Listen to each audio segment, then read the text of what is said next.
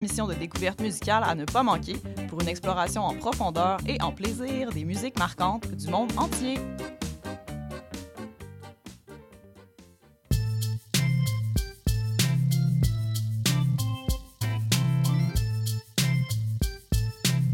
CIBL 101.5 Montréal. CIBL, au cœur de la culture.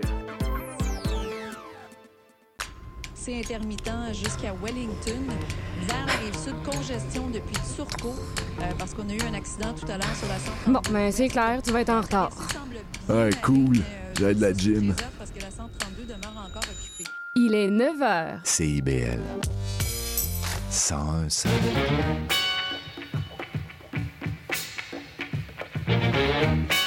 Bonjour à toutes et à tous, vous écoutez les Aurores Montréal sur CIBL. Nous sommes le jeudi 8 février et ici Charline Caro, votre animatrice pour la meilleure matinale de Montréal. Et aujourd'hui, on reçoit Oxfam Québec pour parler de leur dernier rapport sur les inégalités mondiales et ensuite ce sera au tour de la Ligue d'impro montréalaise, sans oublier pour finir une petite chronique sur les expositions du moment. Alors que vous soyez au travail, sur la route ou bien tranquillement en train de vous réveiller, bienvenue sur les ondes de CIBL. Et dans l'actualité, des véhicules volés ont été retrouvés lors d'une intervention de routine à Laval. Les deux voitures ont été retrouvées dans un conteneur de camion qui s'en allait vers le, euh, vers le port de Montréal. Chaque année, euh, 90 000 interceptions de véhicules sont réalisées. Et cette fin de semaine a lieu l'Expo Habitation de Montréal. Des centaines d'experts en rénovation domiciliaire sont réunis au même endroit. Alors si vous avez besoin de conseils, d'astuces et d'innovations pour rénover votre maison, c'est la bonne occasion. On continue sur CIBL avec l'entrevue d'Oxfam Québec.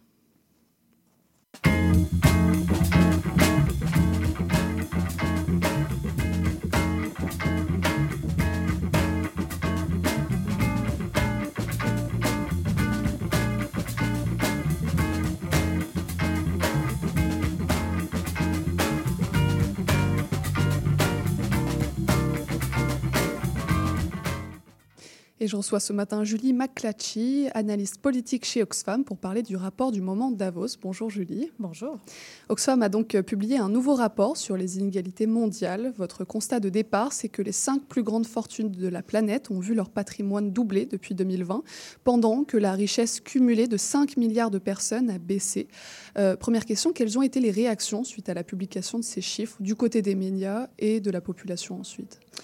Oui, bien écoutez, euh, Oxfam International est attendu depuis maintenant dix ans suite euh, au sommet de Davos euh, sur le sujet. Donc, c'est certain qu'on était attendu à bras ouverts. On attendait nos constats depuis 2023. On se souvient bien que 2023, c'était l'année où, pour la première fois, l'extrême pauvreté et l'extrême richesse augmentaient au même niveau. Donc, cette année, oui, les cinq hommes, cinq des hommes les plus riches de la planète ont vu leur richesse plus que doubler, alors que 60 de la population mondiale s'est appauvrie. Au Québec, on n'est pas différent. Euh, le- je pense que c'est le 2 janvier, l'Observatoire québécois des inégalités a publié que en 9 heures- 9,2 heures de travail, nos plus grands PDG ont fait le salaire moyen québécois. Et pourtant, 2000 depuis 2020, euh, des crises de toute nature euh, s'enchaînent avec euh, la pandémie, l'inflation, les tensions géopolitiques.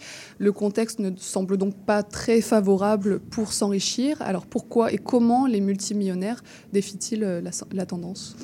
Oui, ben je pense que certaines crises profitent à certaines industries et c'est ce qu'on tente de souligner. Euh, je pense que si je donne l'exemple le plus frappant pour la majorité de la population, c'est euh, la pandémie COVID. Euh, L'industrie pharmaceutique a fortement profité à ce niveau-là puisqu'on est devenu très, très, très dépendant des différents vaccins offerts, par exemple. L'industrie alimentaire qui s'est vue, encore une fois, qui s'est vue attribuer une responsabilité très importante dans un monde où les ressources devenaient de plus en plus euh, minimes. Même chose pour l'industrie pétrolière. Donc, je pense qu'il y a certains secteurs qui, de façon conjoncturelle, profitent de ces crises-là. Et, euh, et c'est ce qu'on met en lumière là, dans notre Mhm. rapport. Si vous publiez ce rapport, justement, c'est que vous estimez que la situation est injuste. Au quotidien, votre mission consiste à lutter contre la pauvreté, les discriminations, mais celles-ci sont causées, selon vous, par les inégalités en premier. Et ici, comme le dit euh, le directeur d'Oxfam International notamment, ce sont des niveaux d'inégalité ob- obscènes. On parle de ce niveau-là.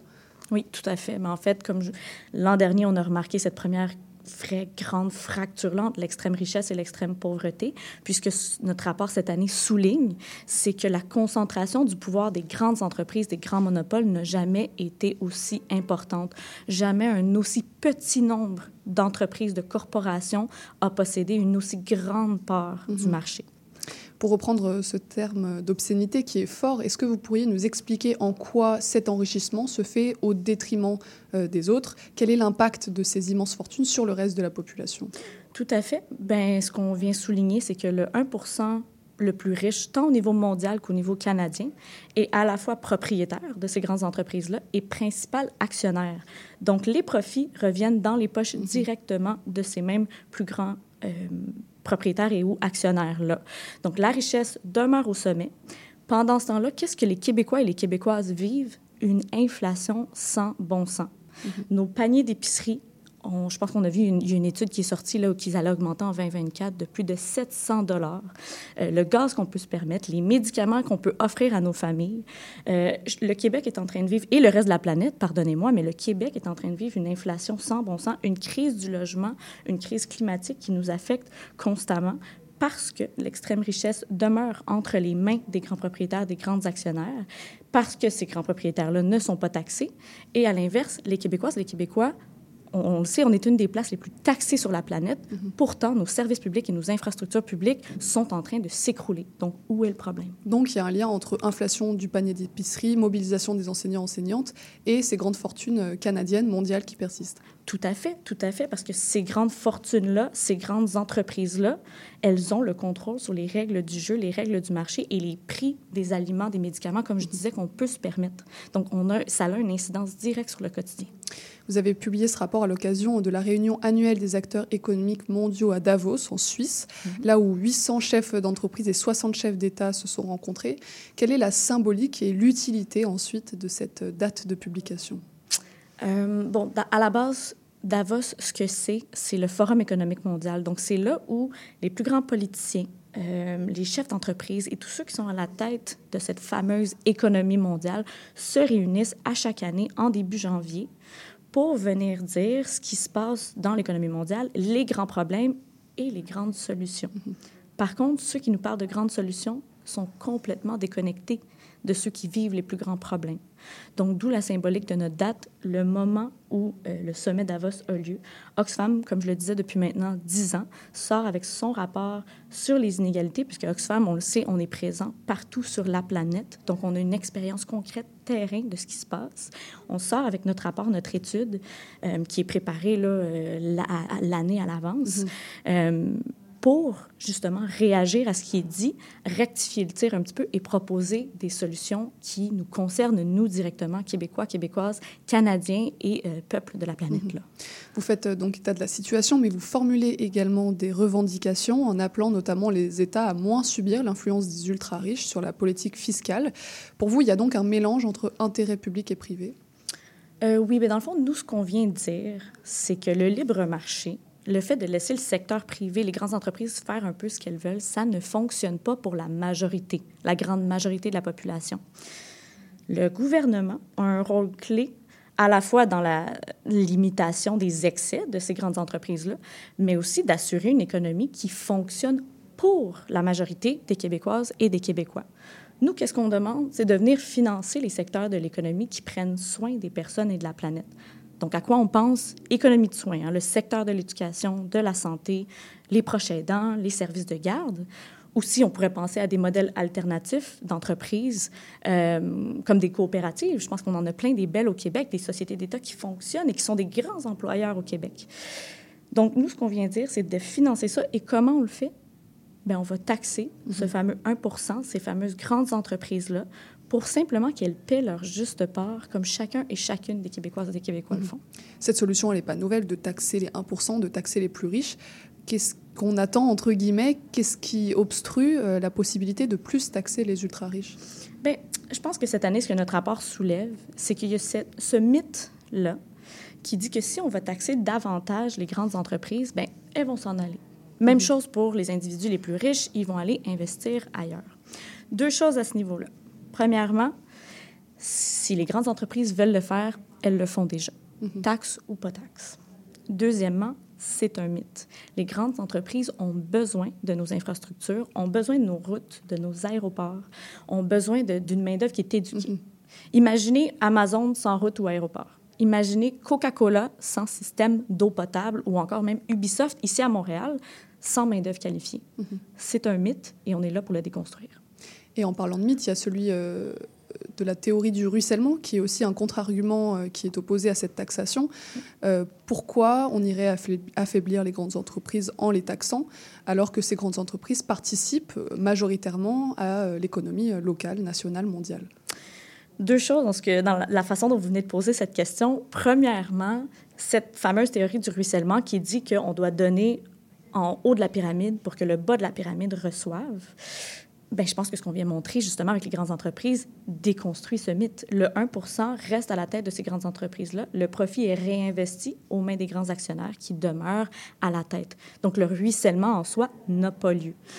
Euh, puis, ben, deuxième chose, si je me trompe pas, en quoi... Euh, est-ce que tu peux reposer ta question? Je m'excuse. Oui, c'est en quoi... Est-ce que l'impôt ne serait pas, au final, euh, une manière d'affaiblir les entreprises, ce qui affaiblirait, au final, euh, l'économie nationale? Mais je me permets de retourner dans le mythe que je viens de vous mentionner. D'abord, les grandes entreprises profitent, les grandes entreprises profitent de, de, de, nos infrastructures, mm-hmm. profitent de notre filet social qui est là, parce que sans main-d'œuvre qualifiée, sans route, elles ne peuvent opérer. Puis, puis au final, ben, à l'intérieur de ces grandes entreprises-là, on a des travailleuses, on a des travailleurs aussi qui existent, qui veulent être, demandent à être protégés avec des conditions de travail. On a l'exemple d'Amazon aux États-Unis, cette fameuse grande poursuite euh, qui dit euh, de, de, nous laisser s'organiser, de nous laisser se syndiquer pour se défendre, parce que les conditions de travail, lorsqu'elles sont laissées au libre marché, ne fonctionnent pas. Donc, à bien même, ces entreprises-là profitent de ce filet social-là, mais les individus à l'intérieur aussi, puis la société québécoise mhm. en a besoin. Donc c'est pas juste une question de taxer et de réduire les grandes richesses individuelles, il y a aussi des bénéfices au niveau euh, de la santé, de l'innovation, de la crise climatique, comme vous dites, c'est vraiment un enjeu de société. Tout à fait, puis ce n'est pas dire que taxer ne veut pas nécessairement dire restreindre, parce que ce qui est à préciser, c'est qu'on n'est pas contre l'accumulation de la richesse. Tout le monde a le droit à la liberté d'entreprise, la liberté de, de, de, de s'enrichir personnellement. Nous, tout ce qu'on demande, c'est que chacun, chacune fasse sa juste part. Au mhm. Québec, on est, les Québécoises, les Québécois sont taxés, paient leur juste part. Alors pourquoi pas? Le 1 Pourquoi pas? Ces grandes entreprises? Mhm. Est-ce que c'est la seule solution, les impôts, ou vous avez d'autres revendications d'un autre ordre où la taxation reste vraiment euh, votre objectif euh, principal? Je vous dirais de voir la taxation comme ce fameux fil rouge-là du comment est-ce qu'on va se sortir comment est-ce qu'on va financer nos solutions pour sortir des inégalités? L'investissement dans l'économie de soins demeure un des points, surtout au Québec, avec tout ce qui se passe avec les revendications, demeure un point clé. Par contre, le rapport d'Oxfam International propose, comme à chaque année, un spectrum de solutions. On n'est pas là pour dire il y a une voie à, entreprendre. On est là pour donner des exemples. Euh, l'économie de soins, c'en est une. Valoriser les modèles d'entreprise sociale, les modèles d'entreprise privées alternatives. Encore une fois, on n'est pas contre le secteur privé mais d'éviter que ce soit des entreprises qui valorisent le profit au-delà des personnes. Mm-hmm. Donc, vraiment, on vient offrir un, un, ensemble de solutions, puis je vous invite vraiment là, à tous et toutes qui nous écoutent d'aller consulter notre rapport. Mhm. Alors malgré la nature mondiale de ce rapport, vous rappelez euh, que le constat vaut aussi pour le Canada, comme on a commencé à en parler. Euh, votre statistique, c'est que 0,02% de la population détient deux fois plus que 80% euh, des Canadiens. Donc les inégalités mondiales se retrouvent au niveau national, local. Mhm. Est-ce que la population se sent touchée par ce rapport d'ordre mondial? Est-ce que la population se sent concernée par ces inégalités? Oui, bien, je pense que ce que ça soulève, c'est que ce qui se passe au niveau mondial a une incidence directe au niveau national. Puis, euh, cette comme je mentionnais tantôt, cette période de multicrise qu'on vit, que ce soit la COVID, la crise climatique, euh, les guerres en ce moment qu'on vit, la guerre en Ukraine a une incidence directe sur le prix du gaz qu'on consomme. Donc, c'est évident et on a cette impression-là que la population, les médias, euh, a cette réceptivité-là et fait le lien et nous demande de, clarifier ce lien-là et de nous offrir des solutions qui permettent de joindre l'international au national. Quand on dit le Canada, 0,02 euh, des Canadiens ont davantage de richesses que 80% du reste de la population, donc des 80% les plus pauvres, c'est énorme. On parle d'une concentration entre les mains d'une toute petite minorité et cette statistique-là, eh bien, à différents degrés, on la retrouve au niveau mondial. Donc, on voit vraiment cette espèce de euh, rencontre des chemins entre les différents continents, les différents contextes puis cette rencontre-là, ben, elle n'est pas anodine, ce n'est pas une coïncidence. Le pouvoir excessif des entreprises euh, et des ultra-riches contribue énormément aux inégalités. Mhm. Votre rapport vise à faire changer les choses, j'imagine, mais vous parlez justement de cette concentration qui est immense. Est-ce que c'est possible de s'opposer au fonctionnement de ce système malgré la puissance financière et politique de ces sociétés? Écoutez, est-ce que un changement réel est possible? Euh, Oui. On n'est pas en train de se mettre des lunettes roses et de dire euh, la société parfaite, voici à quoi elle doit ressembler, parce que les solutions qu'on propose sont basées sur des modèles existants mhm. et sur des leviers financiers et économiques qui existent au Canada également. Je pense entre autres, euh, en termes de modèles, je pense à l'Argentine, hein, qui existe déjà, qui a déjà ce niveau de taxation-là. On a le sommet mondial de la taxation qui a débuté il y a quelques années de ça. Les grands dirigeants se mobilisent actuellement et non seulement ça, mais Oxfam, euh, en partenariat avec d'autres organisations, a publié une lettre euh, qui euh, est sous-signé par des milliardaires de l'ensemble de la planète, au-dessus d'une centaine de milliardaires de l'ensemble de la planète, qui demandent à être taxés davantage. Donc, les principaux concernés eux-mêmes viennent nous dire la solution est possible, l'argent, elle est là, elle est dans nos poches, venez nous voir. On est mhm. ouvert à la discussion maintenant. Il faut un peu de volonté politique, c'est mhm. certain il y a quand même des chiffres qui montrent que l'ordre de grandeur paraît inatteignable pour arriver à cette société idéale. Euh, il faudrait actuellement deux siècles pour mettre fin à la pauvreté, c'est ce que vous dites. Même si on ne vise pas pour l'instant, on n'y est pas encore la fin de la pauvreté, est-ce que ce ne sont pas des ordres de grandeur qui peuvent parfois vous faire perdre espoir? Non, dans la mesure où cette chronologie-là que vous venez de donner, c'est si on ne fait rien si on ne change pas les choses. À l'inverse, je pense que, et si je me trompe pas dans le rapport, on souligne que ça prendrait, on pourrait voir le premier trillionnaire sur la planète dans seulement quelques décennies. Mhm. Donc 1000 milliards de dollars. Exactement. C'est, c'est un chiffre que moi-même, je ne peux même pas imaginer. Je ne peux... Et je suis certaine que c'est la même chose pour la majorité d'entre nous. Mhm. Donc, cette on se dit, on s'en va vers l'extrême richesse si rapidement, mais l'extrême pauvreté va prendre des milliers et des milliers d'années à détruire. Mhm. C'est hallucinant. Mhm. Donc, euh, non, c'est pas un chiffre qui nous fait peur dans la mesure où c'est pour ça qu'Oxfam est là, c'est de faire changer les choses. Et il y a cette volonté-là qu'on commence à sentir euh, à la fois des principaux concernés, mais à la fois aux tables de discussion avec nos gouvernements, nos, décideurs politiques. Donc non, on n'est pas découragé. Euh, je pense que au contraire, il faut faire plus de bruit. Puis on est là pour ça. Mhm. Et ça commence avec votre rapport annuel sur les inégalités. Euh, il y a eu une petite couverture médiatique quand même. C'est pas la première entrevue que vous donnez. Est-ce que vous avez quand même l'impression que ces chiffres, qui sont assez impressionnants, ont quand même un impact au long terme pendant le reste de l'année, au-delà de cette période du moment euh, Davos quels chiffres, pardon? Euh, les, chiffres, votre, votre constat des milliardaires qui s'enrichissent et de la pauvreté qui devient de plus en plus pauvre. Oui, ben écoutez, la taxation ne doit pas être un enjeu de, de moment Davos, hein. ça doit vraiment être un enjeu qui est constant. Puis euh, chez Oxfam, c'est un peu ça, en fait, même c'est quand même ironique parce que c'est ce qu'on se fait dire à chaque année. Ah, ben vous sortez encore sur la taxation. Mais c'est important, c'est crucial. Puis on trouve, cette année, il y a il y a, ce, portrait-là qui nous permet de dire voici pourquoi on sort. Nos infirmières sont en train de sonner l'alarme. On a le sommet de l'itinérance à Montréal qui a eu mm. lieu en mars dernier. Euh, les, les, les, les, toits des écoles tombent sur la tête des étudiants. Je veux dire, ce qui est vraiment particulier avec cette année, c'est qu'on n'a plus besoin de se justifier. Le mm-hmm. contexte le fait pour nous. Et les gens comprennent. Et les gens comprennent. Je veux dire, comme vous le dites, c'est pas la première fois qu'on se fait inviter. On a fait quelques entrevues et il y a une raison pour ça. Il y a un momentum. Puis euh, je pense qu'on a besoin d'entendre la voix d'Oxfam, puis les gens le, ressentent. Très bien. Bon, bah, message entendu. Merci beaucoup, Julie, euh, d'être passée à notre micro. On peut retrouver le rapport et puis notamment toutes les infos sur oxfam.qc.ca. Merci beaucoup et puis bonne continuation. Merci beaucoup à toi. On continue sur CIBL pour recevoir la Ligue d'impro montréalaise. Vous êtes locataire et avez décidé de déménager? Assurez-vous d'avoir signé un nouveau bail avant de résilier votre bail actuel. N'attendez pas. Commencez votre recherche de logement dès maintenant. De plus, si vous êtes à faible revenu, vous pourriez recevoir jusqu'à 170 par mois pour vous aider à payer votre loyer grâce au programme Allocation Logement. Pour en savoir plus ou pour obtenir de l'aide dans votre recherche de logement, visitez québec.ca recherche logement.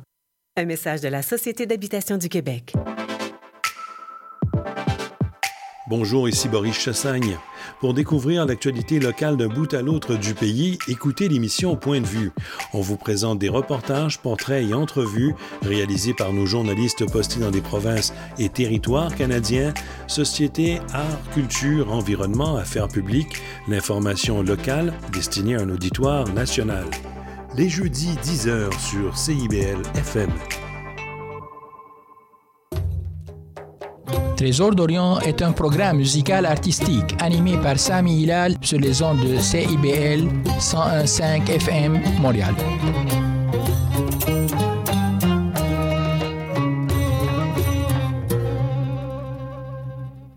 CIBL.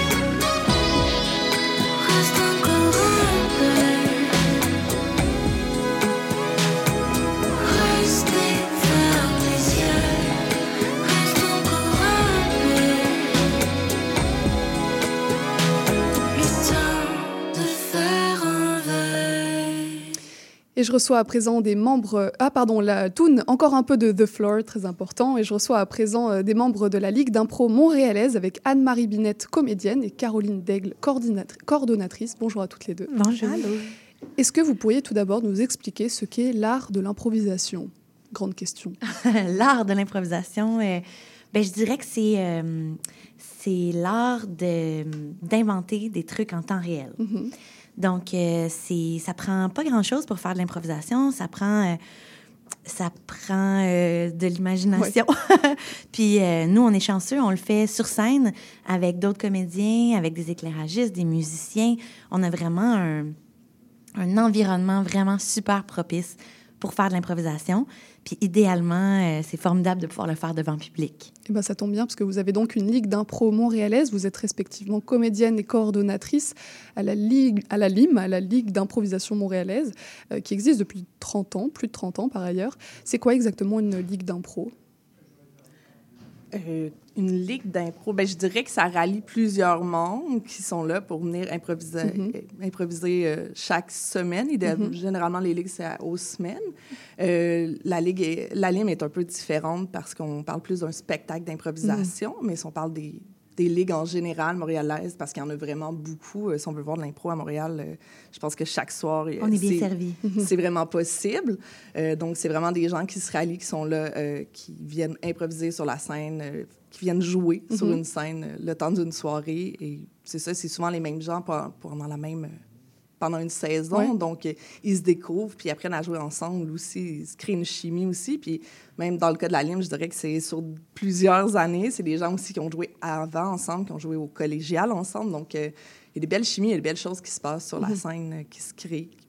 On disait euh, qu'il y avait plusieurs ligues d'impro à Montréal et, et au Québec.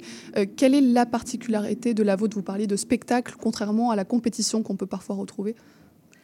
Euh, ben, la Lime, effectivement, on va parler d'un spectacle parce qu'il y a, oui, plusieurs troupes, il y a cinq troupes, mais euh, on n'est pas en compétition. Il n'y a, Mhm. pas- il y a plus de vote. Le vote est aboli à la Lime il y a plusieurs On années plus en démocratie. avant que même moi j'arrive. Fait que on- ça fait, je dirais, je pense, les dix premières années, il y a le vote, puis après ça, là, les 20 dernières, il ne l'a plus. Mhm. Euh, donc, ça peut, juste ça, ça on, on enlève la compétition, il n'y a pas d'étoiles, il n'y a pas de remise de prix. Donc, on est vraiment là dans une. C'est plus amical, on est là pour Mhm. le spectacle.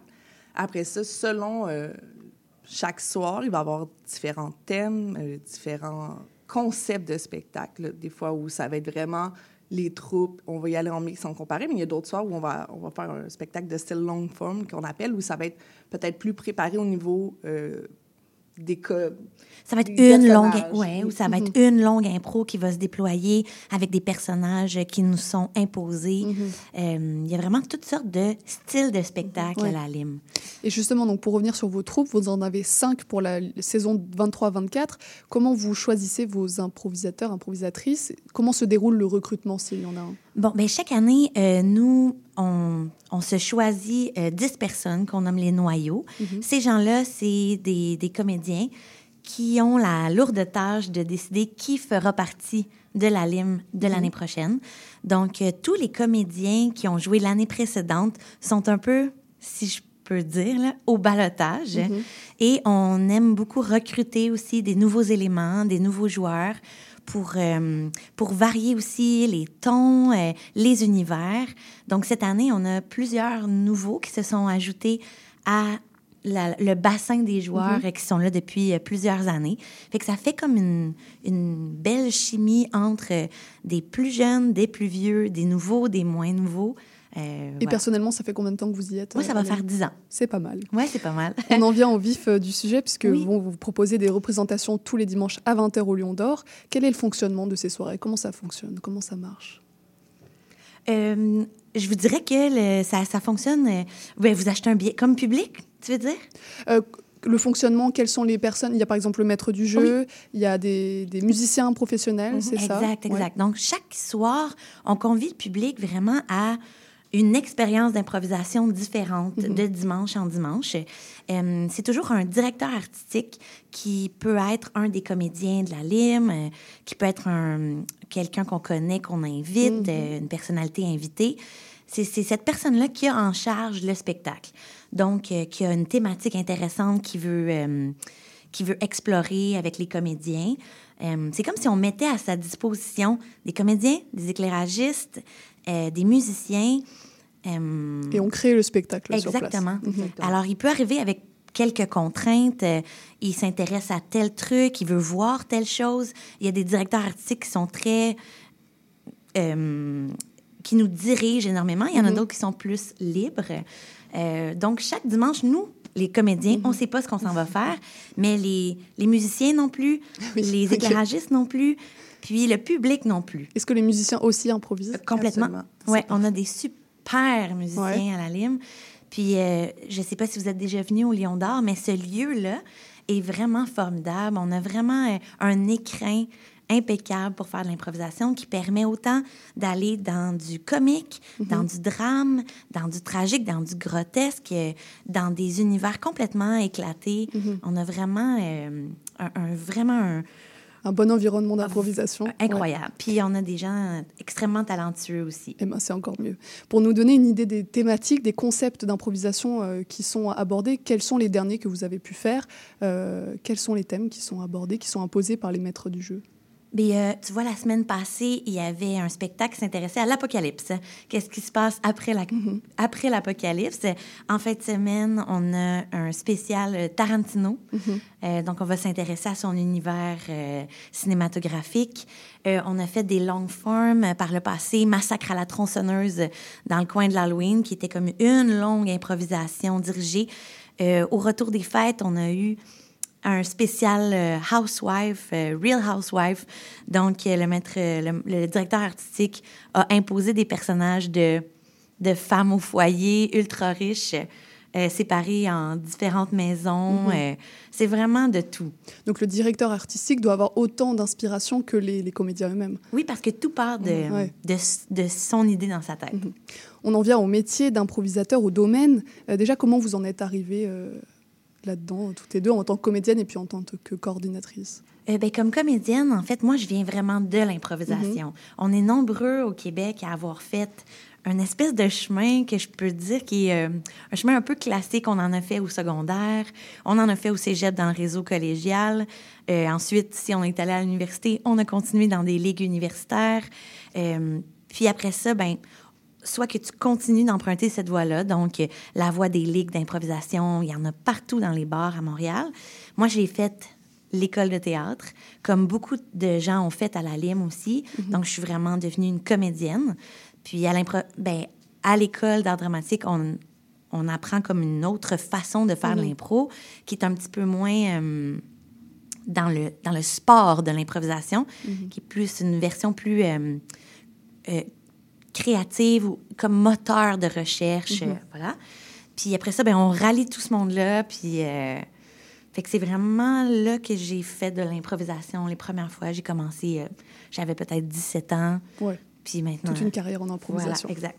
Et du côté de la coordination, euh, comment vous en êtes arrivés euh, Euh, moi, j'ai un parcours un peu différent, en Oui, fait. j'imagine. Effectivement, mais j'ai aussi fait l'école de théâtre, mais Mhm. en production. Donc, moi, j'apprenais vraiment éclairage, les décors, les costumes. Et c'est ça qui m'a amené à la Lime. En fait, au, dé- au tout début, j'étais éclairagiste. Donc, Mhm. euh, j'ai appris à faire de l'improvisation, mais avec des lumières. Ah oui, parce que donc les éclairagistes improvisent aussi. Ben absolument, parce qu'on sait pas où il s'en va, on sait pas ça va être quoi, on sait pas l'esprit. Même des fois, nous, on n'entend pas le caucus de ce qu'ils se disent. On essaye, on fait ah ok, ils sont à l'extérieur. Ah oui, c'est un vaisseau spatial. D'accord, je vais peut-être changer l'ambiance. Donc, on, on apprend à improviser, à les suivre. L'écoute devient super importante. Puis euh, au fil du temps aussi, même avec nous, euh, il se développe une complicité qu'on fait ah, je sens qu'ils veulent terminer l'impro. Peut-être que je peux fermer les lumières. Peut-être que fait qu'on on apprend à jouer avec eux aussi. Donc, c'est ça. J'ai éclairé la ligne pendant comme 7-8 ans. Mhm. Euh, mais c'est ça. C'est devenu aussi mes, mes amis, mon entourage. Donc, je, je suis restée là comme régisseur et je suis devenue tranquillement coordonnatrice euh, parce que c'est mon métier de vie aussi. Donc, euh, j'ai une facilité, mais j'ai aussi un amour à la lime très important. Mhm. Donc, j'avais j'ai beaucoup de plaisir à, à m'assurer que tout fonctionne bien dans la Mhm. ligue, à voir cette ligue-là évoluer, à changer. Donc, c'est comme ça que je suis arrivée à la lime. Et en quoi consiste exactement le métier de coordinatrice Qu'est-ce que vous faites au quotidien? Ben, dans le cas de la Lime, c'est vraiment de m'assurer d'une bonne gestion avec euh, la salle qu'on a, le Lion d'Or, qui est, comme Anne-Marie disait tantôt, une super chance Mhm. d'avoir euh, cette salle avec un cachet incroyable, Mhm. euh, qui est le fun d'être autant dans la salle que sur la scène, Mhm. euh, d'avoir les musiciens qui sont là live, d'avoir toute l'équipe du Lion d'Or qui est là avec nous, justement, d'avoir de l'éclairage, ça change vraiment tout à l'improvisation. Euh, donc, c'est de m'assurer de ça, de m'assurer que tout fonctionne chaque soir, que les, le public est content. euh, c'est du bon fonctionnement des finances, de, de tout le monde, de la Ligue. C'est vraiment de, de la gestion de la Ligue en général, de s'assurer qu'il n'y ait pas de problème, idéalement. Ouais, pour que le public arrive puis qu'il soit vraiment en vacances, qu'il ait la, la, la disponibilité mentale pour Mhm. recevoir juste le- le- l'incroyable puis qu'il voit pas l'espèce de rodage qu'on doit faire en dessous. J'imagine que la coordination, c'est pas d'improvisation pour le coup. Euh, ben oui, puis non, parce qu'il y a des fois des situations auxquelles euh, je m'attends pas, donc forcément, il y en a un peu. Mais effectivement, il y a quelque chose de plus prévu, qui, Mhm. est, qui est déjà là, que je sais où je m'en vais, puis je sais c'est quoi les prochaines étapes, puis de m'assurer de, OK, la prochaine saison, c'est quoi nos dates. de- Effectivement, moi, il faut des fois que je prévois deux à trois coups d'avance. Mhm. Mais après ça, il y a tout le temps des choses que j'ai pas vu venir ou qu'on n'a pas pensé, mettons la COVID ou des, trucs comme ben ça. Il y a des gestions comme ça euh, qui peuvent arriver soit le, le dimanche soir, mais même au fil de l'année, de s'assurer que que tout roule. euh, Oui, ça prend de l'organisation, mais aussi euh, une ouverture d'esprit. Anne-Marie, vous avez également joué au théâtre. Oui. Est-ce que le niveau de track est plus fort quand on monte sur scène pour improviser que pour jouer? Je pense pas. Je pense qu'il n'y a rien de plus stressant que l'improvisation. Parce que le, le- le- le- le théâtre, ben on a souvent 130 heures de répétition en arrière de la cravate. On a répété les mouvements, on sait ce qu'on fait, on, on s'est penché sur euh, le fond des mots. euh, on, on a établi euh, un espèce de rapport euh, très... euh, très concret Mhm. avec ce qu'on raconte, notre histoire, dans, dans quel, dans quel univers on est. L'improvisation, c'est chaque fois un saut dans le vide. Ceci dit, à, à la Lime, on apprend à, à se sentir bien euh, avec nos camarades de travail, avec euh, toute cette équipe-là. Mais je dois dire qu'il y a, pour moi, rien de plus stressant que de faire de l'improvisation. Puis, c'est ça que je recherche aussi. Moi, c'est vraiment un état de trac qui est très positif chez Mhm. moi. Je m'en passerai pas. C'est comme une drogue, euh, cette affaire-là. Un track positif, Voilà. c'est très bien. Est-ce que vous vous souvenez d'un moment où vous avez eu beaucoup de difficultés sur scène, un, un- un pire moment, entre guillemets Euh, je, euh, je dois dire que les improvisations où on est vraiment beaucoup de gens sur scène, puis qu'on doit faire des doubles scènes, puis qu'il y a des gens qui sont cachés en coulisses. Et on doit comme suivre ce qui se passe sur scène pendant qu'on est en train de réfléchir à ce qu'on va faire après, euh, en essayant d'écouter tout le monde, en essayant de faire du sens avec l'histoire qu'on raconte. Pour moi, ça, c'est vraiment un bon casse-tête, euh, un peu paniquant des fois, Ouais. mais c'est... Ça reste positif Ça reste positif. mais des fois, on est, on est très pas bon, Ouais. là. Puis euh, c'est- c'est correct aussi, ça fait partie de la game. Mhm. C'est bon de s'accorder ce droit-là, des fois, de ben, d'être d'être bien ordinaire, parce qu'on sait pas, quand on va revenir sur le banc, si ben, l'autre histoire d'après, elle va peut-être être formidable. C'est comme la rédemption tout le temps. Moi, c'est ce que j'adore de l'impro. Pour improviser, il faut de l'imagination, vous le disiez tout à l'heure. C'est quoi vos sources d'inspiration? Tout, en fait. Euh, euh, moi, je suis très euh, sensible à ce que je lis, ce que je vois. C'est pour ça que j'aime aller au cinéma, j'aime regarder la télé, j'aime lire, mais j'aime aussi marcher dans la rue, regarder les gens vivre, euh, m'intéresser aux conversations que j'entends, euh, écouter l'actualité. C'est Mhm. vraiment important. Ce qui, ce qui nous habite comme collectivité, ben, il faut avoir les oreilles puis les yeux rivés Mhm. sur la collectivité si on veut si on veut être inspiré puis parler au cœur des gens. Mhm. Et que ça, je pense que c'est très important. Une culture générale, c'est ça, c'est toujours une bonne idée. Est-ce qu'il faut pouvoir toucher à tous les thèmes possibles? On parlait de Tarantino, de l'apocalypse. C'est quand Oui. même des thèmes qui n'ont pas forcément de rapport entre eux. Faut... Exact. Puis si on veut aller, par exemple, raconter une histoire qui se passe dans le temps de, euh, de- de- des chevaliers Mhm. ou de, de la peste noire, ou euh, il faut savoir de quoi on Ouais, c'est parle. une vraie épreuve de culture générale. En Oui, fait, ouais. idéalement, c'est pas pire d'avoir euh, quelques notions ici et là qu'on peut. Après ça, si on n'en a pas, on peut toujours les inventer. Oui, ça, y a le droit. Mais c'est quand même bien d'avoir un, une espèce de plancher de culture générale. Question importante quel succès vous rencontrez auprès du, pub- du public? Quels sont les retours? Bien, un, un bon succès.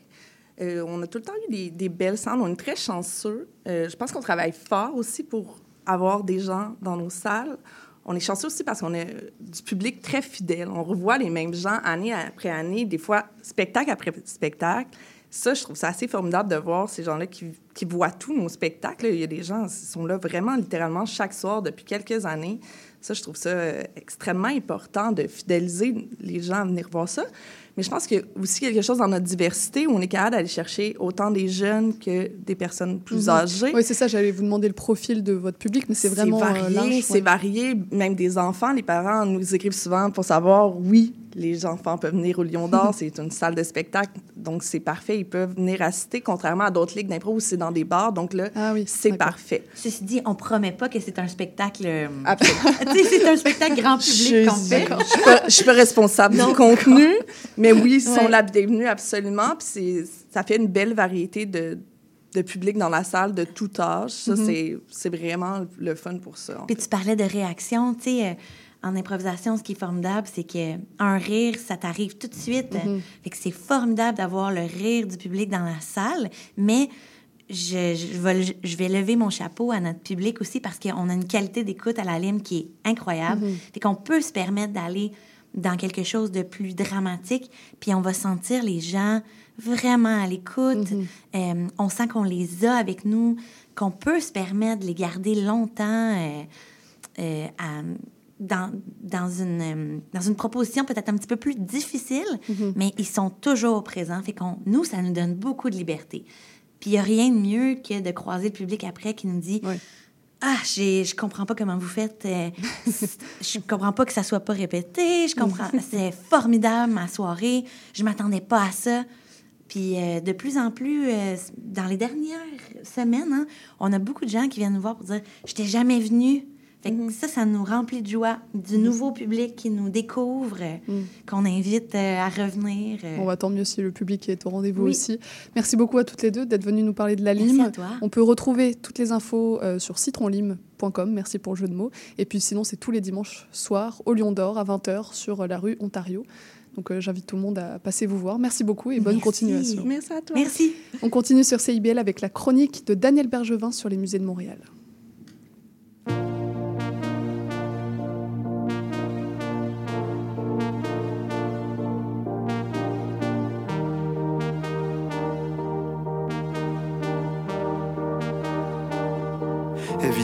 Je t'aimais vraiment. Mais l'amour c'est comme un cycle, ça va, ça vient, c'est ainsi. On n'a pas la main sur nos sentiments. Oh, mon humeur change si souvent, tellement que je me sens vivant. C'est ça la vie d'un artiste. Ah, il met des mots sur ce qu'il ressent. T'aurais préféré que je sois sculpteur ou bien peintre, un mannequin ou un cintre, un acteur, cascadeur ou un danseur contemporain? Que je m'exprime en silence. Et au final, moi quand j'y pense.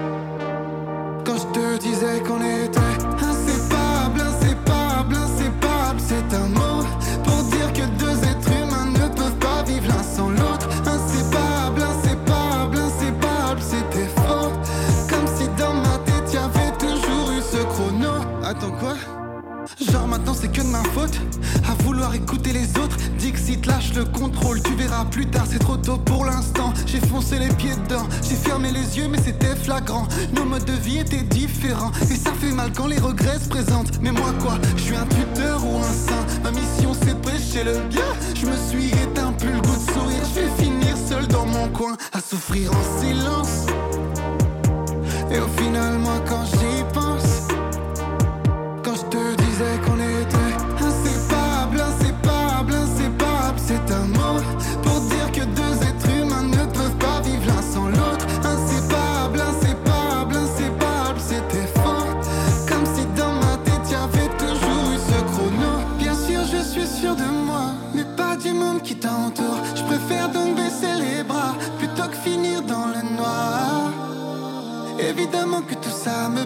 évidemment que le temps nous presse, évidemment que je pensais qu'on était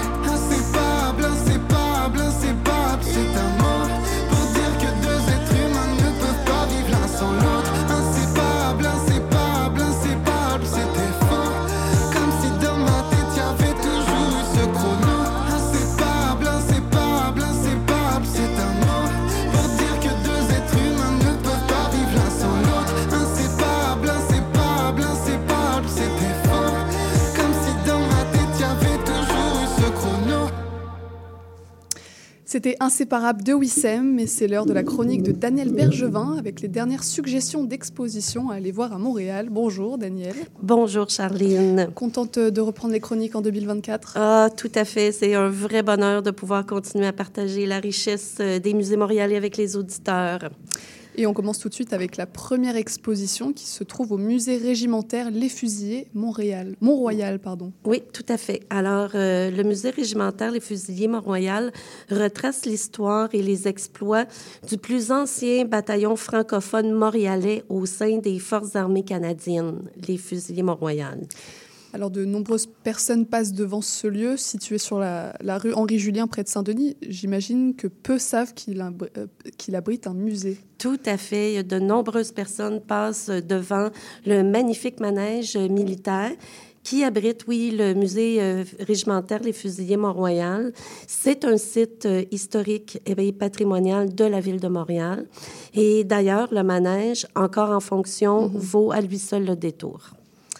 Alors, l'exposition permanente, euh, l'histoire régimentaire, elle est présentée dans plusieurs salles du manège militaire. Euh, l'exposition comporte des pièces de collection militaire et des souvenirs de la fondation du régiment en 1869.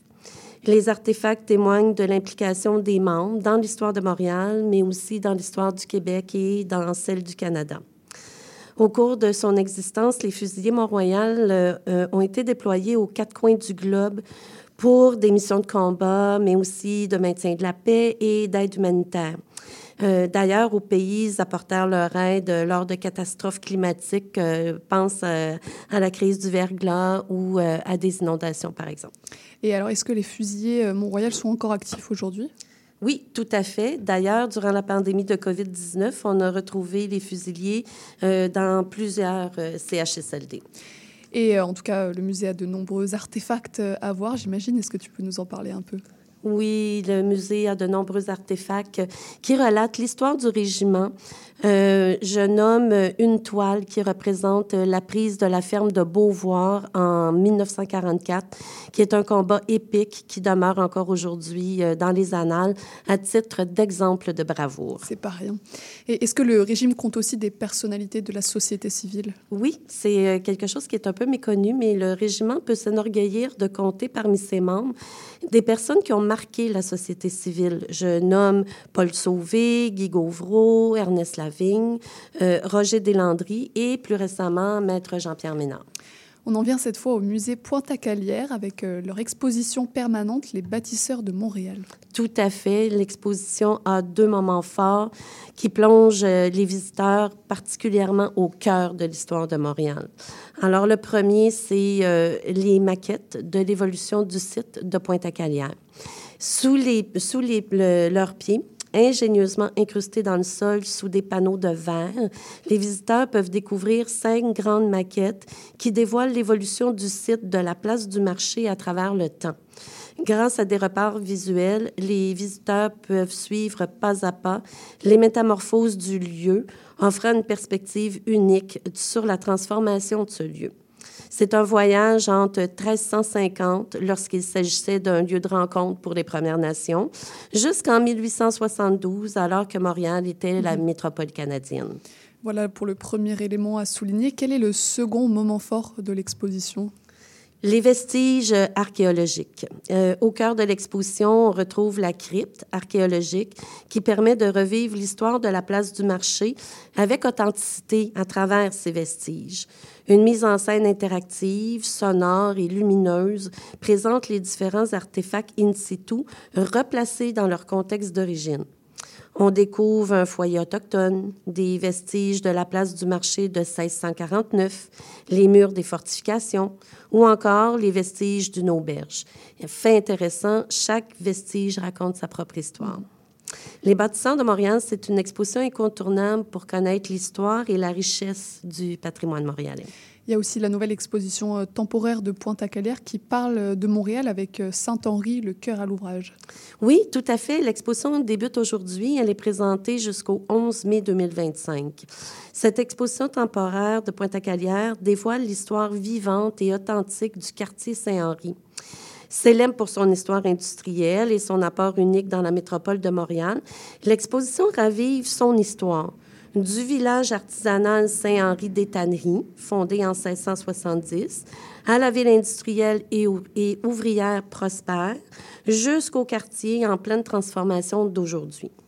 L'exposition met euh, avant tout en lumière les récits des habitants et habitantes du quartier, qui en ont fait battre le cœur et qui ont toujours fait preuve de solidarité et d'innovation. La mise en scène permet aux visiteurs de rentrer dans, le, dans leur quotidien en découvrant des photographies historiques, des objets ou encore des témoignages. Et euh, je souligne que cette exposition entre tout à fait dans la mission du musée Pointe-à-Calière de faire aimer le Montréal d'hier, mais aussi d'aujourd'hui. Et on finit avec une petite suggestion du côté du musée des Hospitalières de l'Hôtel Dieu de Montréal. Oui, euh, l'exposition permanente Un patrimoine hospitalier à découvrir présente les origines de Montréal, l'histoire de l'Hôtel Dieu, qui est le premier hôpital de la ville fondé par Jeanne Mance, et celle des hospitalières de Saint-Joseph qui ont géré l'Hôtel Dieu de Montréal jusqu'en 1973. C'est quand même une longue période.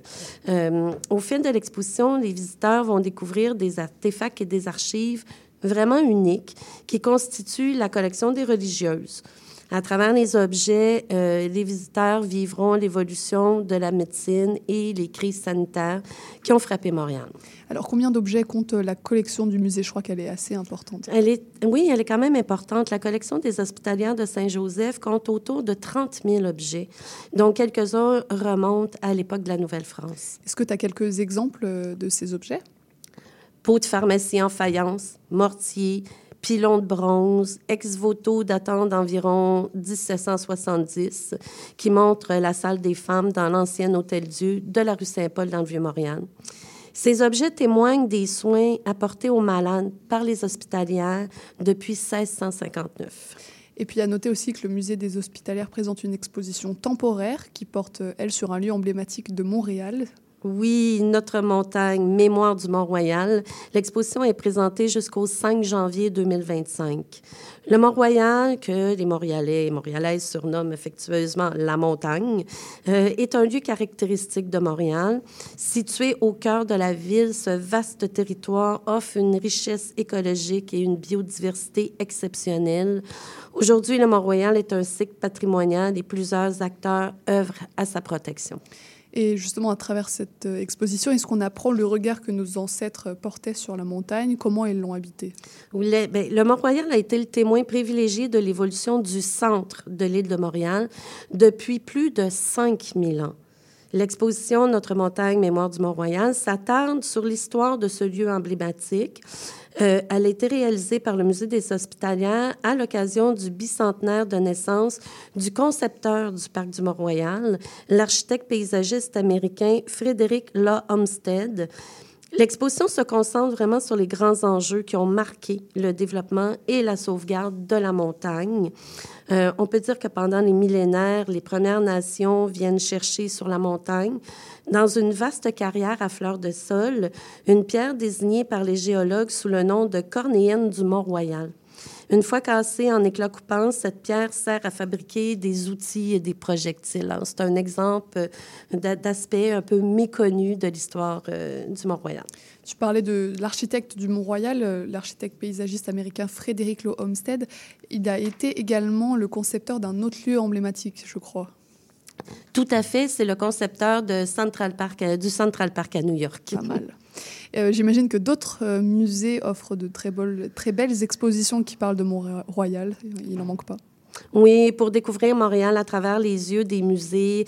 Euh, les, auditeurs peuvent aussi aller voir le même. le même donne une place de choix aux voix citoyennes d'hier et d'aujourd'hui. Il rassemble et valorise les témoignages des diverses communautés pour raconter l'histoire de Montréal.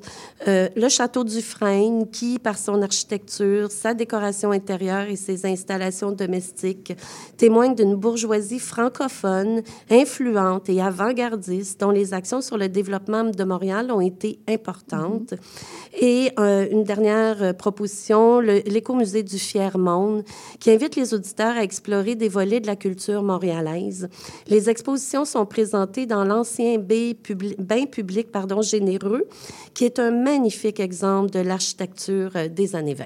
Bon, bah, il y a de quoi faire à Montréal en termes de musée. On peut retrouver toutes les infos sur votre site comme d'habitude. Oui, la plateforme web de Musée Montréal, c'est vraiment l'endroit avec des filtres très intuitifs. En quelques clics, on fait le plein d'idées. Euh, alors, j'invite les auditeurs à aller voir euh, l'offre des musées montréalais. Sur Musée Montréal. Très bien. Merci beaucoup, Daniel, et puis bonne visite cette fin de semaine. Oui, merci, Charline. On continue sur CIBL avec la clôture de l'émission et le programme de demain. Quand le fouet veut pas allumer, que le pain veut pas lever, que la gelée veut pas figer, que les piments veulent pas chasser, que la dépense veut pas refroidir, que les jambons se mettent à moisir, moisir sur noble que tu l'appelles, pas qu'on le parle, qu'on le passe pareil. Quand la basse courant a plein de cloaques à cause d'un renard qui se tape un snack, quelle bétail tombe malade, que des écureuils dans le garage, les cochons sont en cavale, t'en viens pas bout de l'ouvrage et puis tu bois. Pour oublier que t'éteins festé de pucerons, de tordeuses des bourgeons, de fourmis charpentières, de mulots en dedans d'hiver, de bebites à patates, manque de calcium dans tes tomates, tes œufs sont mous. Toi t'es sur le bord de virer fou. Tu dis lâche, pas patate mon gars. On aura vu pire que ça. On n'est plus d'un fait de Caleb. On mangera bien pareil. L'autarcie, rien de plus facile, rien de plus beau. Surtout en symbiose avec le Costco. Quand les lièvres ont le foie attaché, que les champignons sont piqués, que les érables veulent pas couler, que la pluie veut pas tomber, que le brouillard est maigre, que le verrou dans tes abeilles, pis que l'hydromel, l'aile tourne au vinaigre. L'hydraulique fait défaut, que je m'importe la crue des eaux, ça te prend ben une semaine pour tout pelleter sa mitaine. Quand ça chie, que ça galère, que tout va tout heure, que les coquins du cœur, pis toi tu bois pour que comme un con t'as laissé le congélo y a rien qui veut faire. T'as passé à mander ta terre Les légumes veulent rien savoir. Que le puits s'arrive T'es en Que t'es au bout du bout Que t'es à bout de route. Dimanche Pas patate mon gars. N'aura vu pire que ça. On n'est plus d'un pays d'en haut. Même si tout va au lot, l'autarcie, rien de plus facile, rien de plus beau. Surtout en symbiose avec le Costco. C'est sûr que l'autosuffisance, quand tu traînes une carte de membre. Ça perd de son sens solide, faut pas de ces pyramides. Savoir que l'autarcie, ben ça vient pas sans ouvrage. Faut que t'en pis que t'en des chars de. Lâche, pas patate mon gars, on aura vu pire que ça. On n'est plus d'un filles de Calais, on mangera bien pareil. L'autarcie, rien de plus facile, rien de plus beau. Surtout en symbiose avec quelques L'autarcie, c'est pas cru dans le bec, c'est pas de tout repos. Surtout qu'en vrai, tu t'en torches ben du Costco. Vous écoutiez Autarcie de JP le, pa- JP le Pas de Tremblay. Et pour nous, l'émission d'aujourd'hui touche déjà à sa fin. Je remercie euh, nos invités et nos chroniqueurs du jour d'être passés à l'émission, ainsi que Maurice Bolduc pour la mise en onde et les choix musicaux. Demain à 8h, c'est la rediffusion des meilleures entrevues de la semaine. Et avant de se retrouver euh, lundi à 9h pour un nouveau direct, bien sûr. Alors restez branchés sur CIBL pour suivre ce beau programme. Et puis euh, n'oubliez pas que l'émission est également disponible en balado sur les plateformes et sur notre site web. C'était Charline Caro sur CIBL. Je vous remercie pour votre écoute et je vous dis à lundi pour une prochaine émission.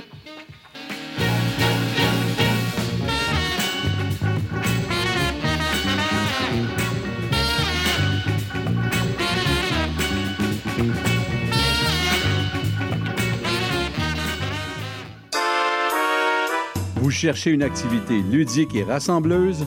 Inscrivez le Bingo Radio de CIBL à votre agenda. Chaque semaine, courez la chance de gagner 3500 dollars en prix. Invitez vos amis et jouez avec nous tous les dimanches dès 13h. Pour participer, procurez-vous les cartes de jeu du bingo de CIBL dans un point de vente près de chez vous. Pour trouver des lieux, visitez notre site web au cibl1015.com sous l'onglet Bingo Radio de CIBL. À dimanche prochain et bonne chance! Salut, c'est Laurie Vachon. Dans Attache Tatoon, tu vas découvrir les artistes d'aujourd'hui et de demain.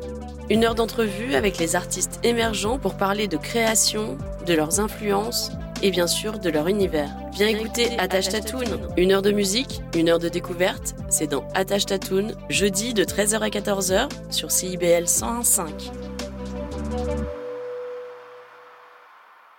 Pas toujours facile la vie de famille. Ici Chantal Giraudet, votre animatrice et coach familial. Je vous invite à me rejoindre à l'émission Au cœur de la famille qui est diffusée tous les mercredis soirs 19h sur les ondes de CIBL 101,5 FM Montréal.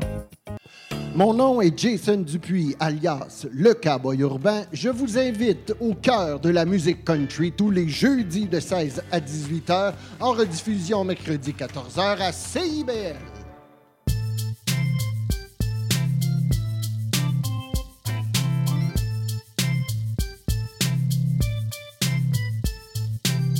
CIBL 105 Montréal. Vivre Montréal. Dans la radio communautaire, parce que les gens se sentent impliqués, là, comme une espèce de longueur d'onde. CIBL, au cœur de la vie citoyenne.